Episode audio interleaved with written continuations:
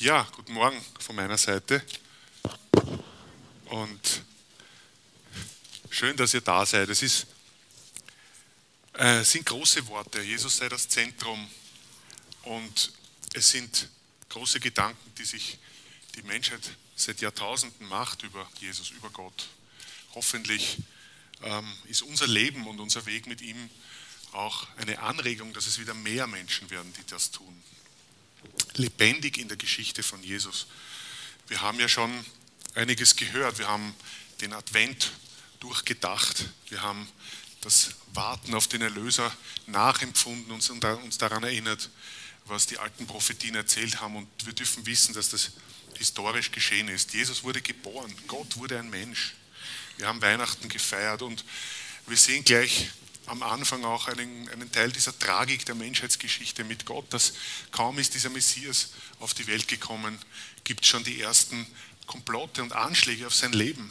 Er muss ins Exil, wenn auch nur in ein kurzes, nach Ägypten. Und er kehrt mit seinen Eltern als kleines Kind zurück und wächst in Nazareth auf, einer kleinen, eigentlich unbedeutenden Stadt und lernt dort ein einfaches, demütiges Leben kennen. Er lernt ein Handwerk, er lernt die jüdische Frömmigkeit kennen, er lernt natürlich die Heilige Schrift kennen und er lebt insgesamt ein sehr unspektakuläres, einfaches Menschenleben. Und erst 30 Jahre später, als erwachsener Mann, tritt er in den öffentlichen Dienst als großer Rabbi, als großer Lehrer und tritt auch dann sehr bewusst als Messias auf. Bis dahin wissen wir ganz wenig. Die Bibel erzählt uns sehr wenig über diese Zwischenzeit. In Lukas 2, Vers 40 heißt es sehr einfach, aber auch sehr schön. Jesus wuchs heran. Er war ein kräftiges Kind, erfüllt mit Weisheit und Gottes Gnade ruhte auf ihm. Würde man sicher auch gern über sich selber hören. Aber bei Jesus wissen wir, ähm, er war Gott und Mensch zugleich und Allein das ist schon sehr erstaunlich und darauf möchte ich heute ein bisschen näher eingehen, auch noch, wie schön es ist, dass er einer von uns geworden ist und was das dann auch in der Konsequenz für uns bedeuten kann. Bevor er also dann 30 Jahre später in den öffentlichen Dienst tritt, von, er von Johannes dem Täufer getauft wird, ähm, gibt es nur eine einzige überlieferte Begebenheit aus seinem Leben. Und das ist das, wo Jesus als Zwölfjähriger junger Bursch im Tempel ins, zum Passafest geht mit seinen Eltern nach Jerusalem und im Tempel dann wiedergefunden wird. Das erzähle ich euch jetzt, das lese ich euch jetzt vor. Wir lesen aus Lukas 2, 41 bis 52. Das Mikro ist ein bisschen übersteuert, glaube ich, es ist grenzwertig. Geht so? Ist nicht so pfeift. Lukas 2, 41 bis 52. Jesu Eltern zogen jedes Jahr zum Passafest nach Jerusalem hinauf. Als Jesus zwölf Jahre alt war, nahmen sie den Jungen mit und gingen wieder dorthin, wie es der Sitte entsprach. Doch als sie sich nach den Festtagen auf den Heimweg machten, blieb Jesus in Jerusalem, ohne dass seine Eltern etwas davon wussten. Sie dachten, er sei irgendwo in der Pilgerschar. Erst nachdem sie eine Tagesreise zurückgelegt hatten, fingen sie an, unter Verwandten und Bekannten nach ihm zu suchen. Als sie ihn nicht fanden, kehrten sie nach Jerusalem zurück, um ihn dort zu suchen. Endlich, nach drei Tagen fanden sie ihn im Tempel. Er saß mitten unter den Gesetzeslehrern, hörte ihnen zu und stellte Fragen. Alle, die dabei waren, staunten über die Klugheit seiner Antworten. Seine Eltern waren völlig überrascht, ihn hier zu sehen. Kind, sagte seine Mutter zu ihm, wie konntest du uns das antun? Dein Vater und ich haben dich verzweifelt gesucht. Jesus erwiderte, warum habt ihr mich gesucht? Wusstet ihr nicht, dass ich im Haus meines Vaters sein muss? Doch sie verstanden nicht, was er damit meinte. Jesus kehrte mit seinen Eltern nach Nazareth zurück und war ihnen gehorsam. Seine Mutter behielt all diese Dinge im Gedächtnis. Gedächtnis. Jesus nahm weiter zu an Weisheit und wuchs zu einem jungen Mann heran. Gottes Gnade war mit ihm und die Menschen hatten Freude an ihm. Das ist doch schon ein erstaunlicher Text in vieler Hinsicht. Ich möchte mir heute zwei Punkte mit euch anschauen und herausnehmen, die für uns ähm, entscheidend sind und die für uns vorbildlich im besten Sinne sind. das Erste, was ich einfach so schön finde und was für Maria so überraschend ist, aber für Jesus selbstverständlich, ist sein Bekenntnis oder sein, seine Antwort, die mit Sicherheit nichts Freches oder so in sich trägt, sondern einfach eine Selbstverständlichkeit ausdrückt. Ja, wusstet ihr nicht, dass ich im Haus meines Vaters sein muss? Für mich sagt das schlicht und einfach, das ist meine Identität, dort gehöre ich hin, ich bin bei meinem himmlischen Vater. Und das ist für uns die erste Überschrift heute. Nehmt euch das im Hinterkopf mit Identität. Wusstet ihr nicht, dass ich im Haus meines Vaters sein muss? Und dann wird der Text auf eine Art noch überraschender, denn sie haben ihn zum Glück endlich wieder gefunden. Ich meine, die Szene hat ja in sich fast ein bisschen Humor. Wie, wer würde heute sein Kind nach einem Tag suchen, nach einem weiteren zurückgehen und dann dort noch einmal ein paar Tage suchen? Aber auf der anderen Seite drückt es auch was sehr Schönes aus, eine Gewissheit, dass eine Gemeinschaft da ist, die auf sich Acht gibt. Das finde ich ja eigentlich für uns zwar heute undenkbar, aber eigentlich hat das was, was sehr Warmes, was sehr Zärtliches. Er geht zurück mit seinen Eltern und ordnet sich ihnen unter und war ihnen gehorsam. Dann lesen wir 18 weitere Jahre aus seinem Leben nichts mehr in der Bibel. Aber Jesus deutet hier auch schon etwas an. Er folgt hier eigentlich dem fünften Gebot und sagt, ich bin Vater, Mutter, Gehorsam. Ich lebe ein Leben als Kind und wachse heran. Also diese zwei Dinge nehmen wir uns bitte mit im Hinterkopf für die nächsten Minuten meiner Ausführungen. Identität und Gehorsam. Und das Vorbild von Jesus, da müssen wir aufpassen, vielleicht er, der perfekte Gottmensch, der uns etwas vorlebt, vorlebt, uns ein Vorbild ist, seine Makellosigkeit, seine Perfektion muss uns nicht erschlagen. Es geht nicht darum, dass das Leben, das er gelebt hat, uns einschüchtern oder gar entmutigen soll oder entmutigt, weil wir ja nicht so sind wie er, das wissen wir. Es geht für uns nicht um Perfektion. Es geht aber für uns sehr wohl eben um Identität und Gehorsam. Und ich möchte heute ein paar Ideen mit euch teilen, wo ich glaube, daraus fließt unser ganzes Leben. Und das bedeutet es, lebendig in der Geschichte von Jesus zu sein. Darum denken wir bis heute darüber nach, wie er ist, wie er war, auch in seinem Menschsein. Der Prozess des Heranwachsens, den müssen wir alle durchlaufen. Und das Schöne daran ist, Jesus war bereit, der ewige Gott in seinem Menschwerden auch diesen Weg zu durchlaufen. Das sagt uns eines ganz deutlich, Gott ist voll und ganz involviert. Er ist einer von uns. An der Tiefe dieser Bedeutung ist es, das ist kaum zu erfassen und das ist in manchen anderen Glaubensrichtungen oder ähm, Denomin äh, nicht Denominationen, in anderen Glaubensmodellen Blasphemie. Gott wird Mensch, das, das ist so niedrig, das ist so, so falsch im Denken, ähm, zum Beispiel der Muslime, dass man sagen muss, es ist schon unerhört. Aber die Bibel ist hier ganz klar. Und es ist auch nicht nur irgendein scheinbares Menschsein, irgendeine Täuschung. Theologen nennen das Doketismus, also Jesus war gar nicht wirklich Gott, er hat uns nur irgendwas herprojiziert. Nein, nein, Jesus war voll und ganz Fleisch und Blut, voll und ganz Mensch und voll und ganz Gott. Und das ist für uns bis heute so relevant. Jesus, Gott, ist so anders. Er ist nicht wie die Götter der Mythologie. Er schämt sich nicht, ein Mensch zu werden. Er schämt sich nicht, dass wir ihn einen Bruder nennen, dass er uns Geschwister nennt. Er schämt sich nicht, und das ist dann sowieso die Höhe, sein Leben als Lösegeld für uns einzutauschen.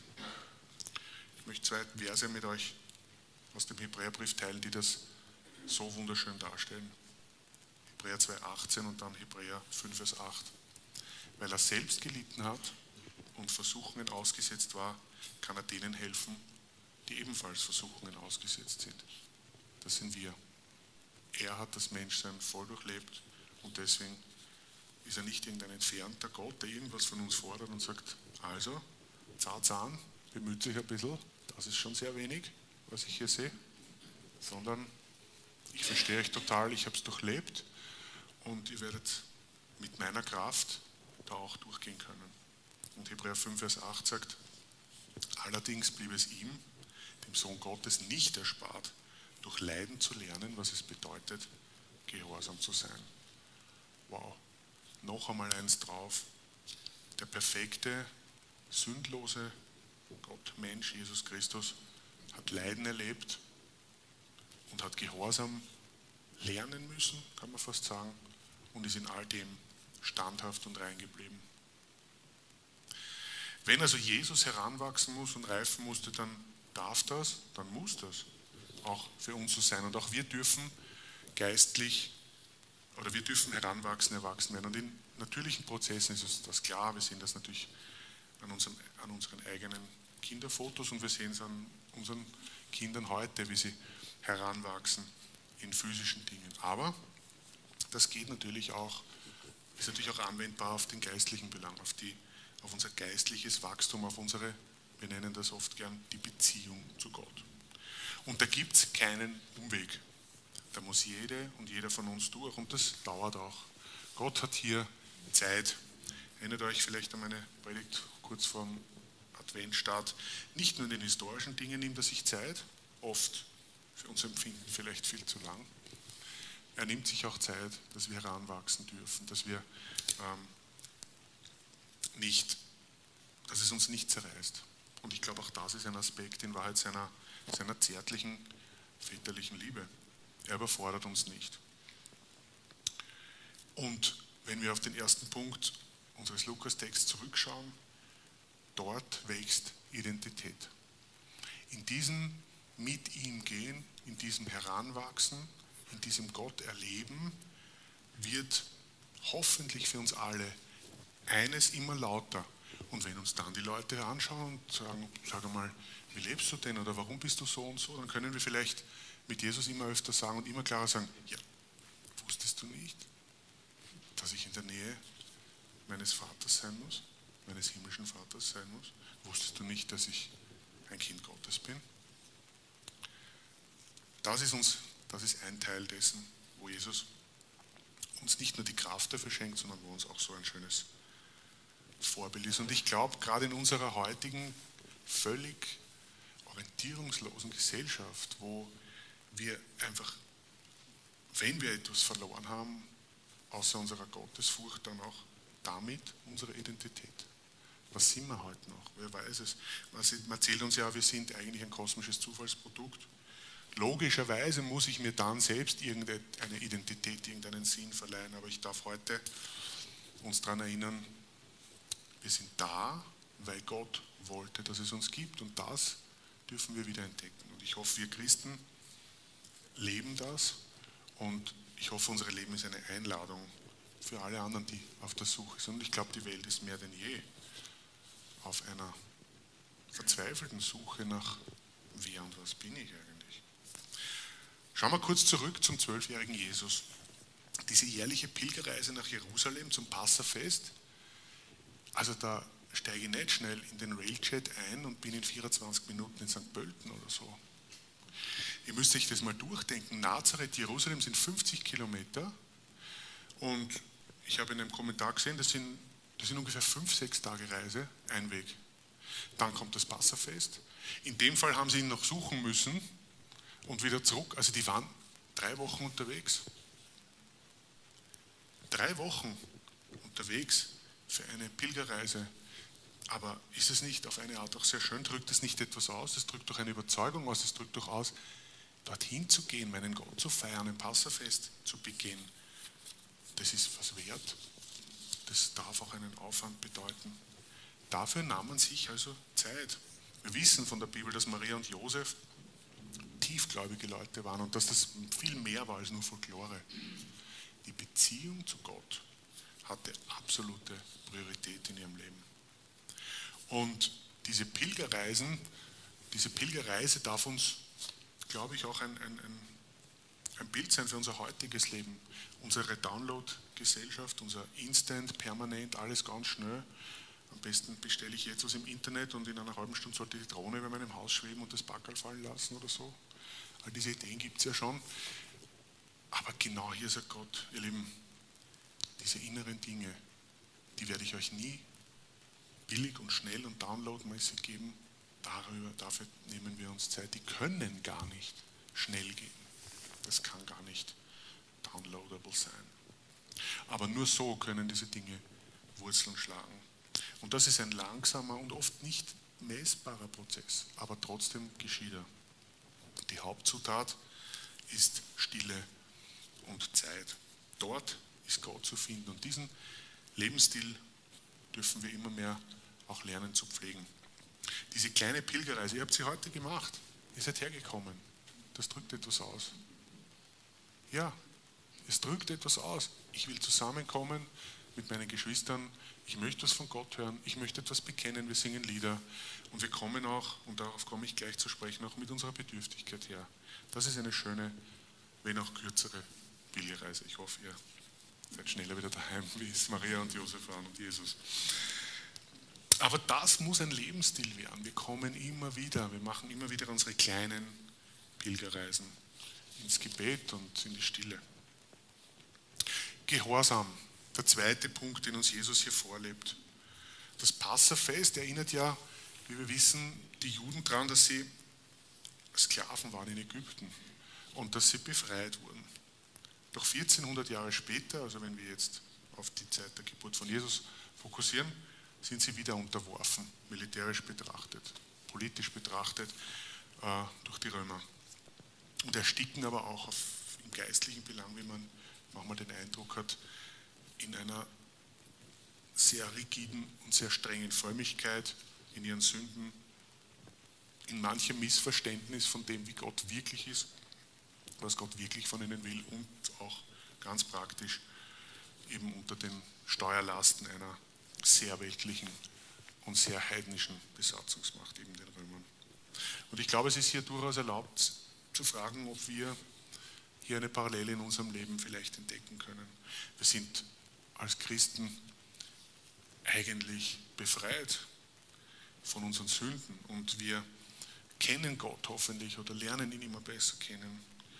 Aber es kann uns auch passieren, dass wir immer wieder mal in eine tote Frömmigkeit und vielleicht in eine Gleichförmigkeit mit der Welt hineinrutschen, zurückfallen in Bindungen und den Frieden, den Gottes Kraft und Gottes Gegenwart schenken möchte, immer wieder mal auch vermissen. Und möchte hier eines ganz betonen, nicht unser Heil, versteht mich da bitte niemand falsch. Zutiefst überzeugt davon, dass wir unser Heil nicht verlieren, aber ich glaube, wir können unseren Frieden und unsere ähm, unsere innere Ruhe verlieren. Ich glaube, dass der Alltag, die Gesellschaft uns oft schneller als wir es merken, unsere Kraft und Ressourcen rauben.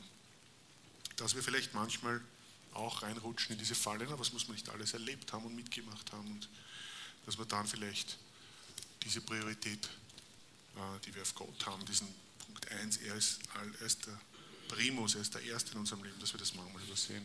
Oder dass wir in unserer auch frommen Geschäftigkeit vielleicht manchmal unser Feuer verlieren. Wir haben im ersten Lied gesungen, das Feuer, sei das Feuer in mir, sei das Erste, womit ich aufwache, das Erste, womit ich einschlafe und sei, lass mich auf dieser Pilgerreise sein. Still zu werden, dieses große Geheimnis der Stille und des Gebets, das in unserer lauten Welt schnell im Hintergrund ist. Und ich glaube, vielleicht ein großes Gift in unserer Gesellschaft, diese Ich-Bezogenheit, die uns krank macht und die uns damit, die uns da eins zu eins von Gott ablenkt und abzieht. Gott, du bist hoffentlich doch ein, ein Erfüllungsgehilfe für meine eigenen Ideen. Du bist dafür da, meine Träume in Wirklichkeit zu rufen. Und zum Glück, Gott sei Dank, im wahrsten Sinne des Ausrufs, gibt es ein Gegengift. Und das ist der Jesusweg. Das ist dieser gehorsame Weg, den Jesus gegangen ist. Und sein Leben sagt, wenn man es vielleicht einfach zusammenfassen möchte, einfach nur weniger ich, mehr du. Sein Leben sagt, Gott, dein Wille geschehe. In Johannes 17,3 lesen wir etwas Wunderschönes. Da heißt und darin bestand, besteht das ewige Leben, dich, den einen wahren Gott zu erkennen und Jesus Christus, den du gesandt hast. Wahres Leben bedeutet, Gott zu kennen, Gott unterwegs zu sein. In Hebräer 12, Vers 9 wird der Gedanke bestätigt, darum bringe ich es jetzt gleich dahinter. Und überlegt euch Folgendes. Unsere leiblichen Väter haben uns mit der nötigen Strenge erzogen und wir hatten Respekt vor ihnen, müssen wir uns da nicht noch viel mehr dem Vater unterordnen, der allen Wesen Geist und Leben gibt? Und jetzt die Conclusio, denn sich ihm unterzuordnen bedeutet wahres Leben. Dieses Gott erkennen, dieses sich Gott unterordnen, beginnt damit, dass wir über sein heiliges Wesen staunen. Immer wieder. Dass wir schauen, wie ist er. Dass wir seinen Weg, den er mit uns hat, versuchen zu entdecken, anzunehmen. Geduldig, vertrauend, willig. Und weil, und jetzt kommen wir wieder zu Jesus und zu seinem wunderschönen menschlichen Vorbild, weil er diesen Weg als Mensch vorausgegangen ist und weil er versprochen hat, uns die Kraft und die Versorgung dafür zu geben, diesen Weg nachzugehen. Er verlangt von uns nicht, dass wir unser Leben als Lösegeld geben, dass wir in dieser Makellosigkeit leben. Er weiß, dass wir das nicht können. Er wünscht sich von uns eines. Kommt zu mir. Vertraut mir. Lasst euch darauf ein, ich meine es total gut mit euch. Und das, Lieben, heißt es, glaube ich, Nachfolger zu sein. Das Urchristentum in der Zeit auch noch, wo Gemeinde stark verfolgt war, wo sie sich langsam im Mittelmeerraum ausgebreitet hat, hatte oft einfach nur den Namen der Weg. Haben wir wieder eine schöne Parallele auch zu diesem, zu diesem Gedanken, ähm, lebendig in der Geschichte von Jesus. Das Buch, das wir in der, im Hintergrund lesen, heißt eben ähm, We make the road by walking. Also wir sind am Weg, unterwegs mit Jesus. Da leuchtet es ein bisschen durch. Und ich möchte hier betonen, es geht hier null um eine religiöse Leistung. Es geht um ein simples, wiederkehrendes, folgenreiches Gebet. Zu sagen, hier bin ich. Ich bin nicht besonders beeindruckend, Gott, aber ich will. Ich möchte erleben, was es heißt, dein Wille geschehe. Zeig ihn mir. Und die Karin hat es so schön gesagt vor Weihnachten oder zu Weihnachten. Mein Herz ist alles, was ich eigentlich habe, was ich bringen kann. Und genau das möchte Gott haben. Und er will es nur deswegen haben, weil er der Einzige ist, der es zur vollen Entfaltung bringen kann. Wenn wir also unser Herz bringen, in diesem geheimnisvollen Stillsein, in diesem wiederkehrenden Wollen, dann geschieht genau das, was Gott für uns will, dass wir reifer werden, dass wir heranwachsen und dabei Jesus immer ähnlicher werden, seinem Wesen. Der Weg dazu, und das ist für uns in unserem Ich oft ein bisschen unpopulär, glaube ich, aber der Weg dorthin geht einzig und allein über unseren Selbstverlust. Oder besser gesagt, vielleicht über den Verlust unseres leider natürlich vorhandenen ich-bezogenen Lebens. Mach dir dabei keine Sorgen, du hörst nicht auf, als Persönlichkeit zu existieren, wenn du deinen, deinen Egoismus verlierst. Ich glaube, dass diese Unterordnung uns sogar vor uns selbst oder vor dem Schadhaften in uns schützt. Ich habe versucht, einen kleinen Merksatz zu basteln. Vielleicht hilft das, den Gedanken ähm, zu verdichten. Dort habe ich geschrieben, dort, wo du das Gegenüber suchst, das Du, Dort, wo du deine Ich-Bezogenheit aufgibst, dort findest du dein gottgewolltes Ich. Auf den ersten Blick klingt das widersprüchlich. Wie so vieles, was Gott tut, auf den ersten Blick widersprüchlich ist. Aber genau das ist der Weg Gottes mit uns und das war der Weg von Jesus. Dort schließt sich der Kreis mit, seinem, mit seiner Vorbildlichkeit. Er selbst einen Weg der Stille, Demut und auch der Schwachheit gegangen. Und wenn du einen Höhepunkt brauchst für ein menschlich betrachtet absurdes Konzept, dann schau aufs Kreuz. Es gibt kein widersprüchlicheres Bild als, aus menschlicher Sicht als ein Kreuz, wo der, der einzige Mensch, der wahrhaftig und rein gelebt hat, stirbt. Und doch, dank sei Gott, ist das Kreuz der einzige Weg zu wahrem echtem und ewigem Leben. Wir brauchen mehr Du, um unser eigenes Ich zu finden. Und gerade im Pulverfass der heutigen Weltpolitik und in diesem auf, ausufernden Ich-bezogen gezogenen Lebensstil, den uns die Gesellschaft auch vorplappert, braucht es eine 180-Grad-Wende. Dieses Draufhauen und dieses Ich, Ich, Ich, das kann jeder. Aber es führt nur zur Einsamkeit und Zerstörung. Wir brauchen diesen Jesus-Weg, den er uns auf so schöne und so einladende Weise vorgelebt hat, als Einzelne und als Gesellschaft. Da drin ist Hoffnung, Kreativität, darin ist Gewaltlosigkeit und Liebe. Und darin können wir lernen, am Gegenüber, am Du orientiert zu sein. Und das nur in tiefer Abhängigkeit von Jesus. Darum lade ich euch uns ein, immer wieder an diese kleine Pilgerreise zu denken. Kommen wir immer wieder in, zu ihm, werden wir still, lernen wir dieses gefährliche und so schöne Gebet zu beten, zu sagen, hier bin ich, klein vor deiner Herrlichkeit, aber willig und bereit zu erleben und zu empfangen, was du für mich vorbereitet hast.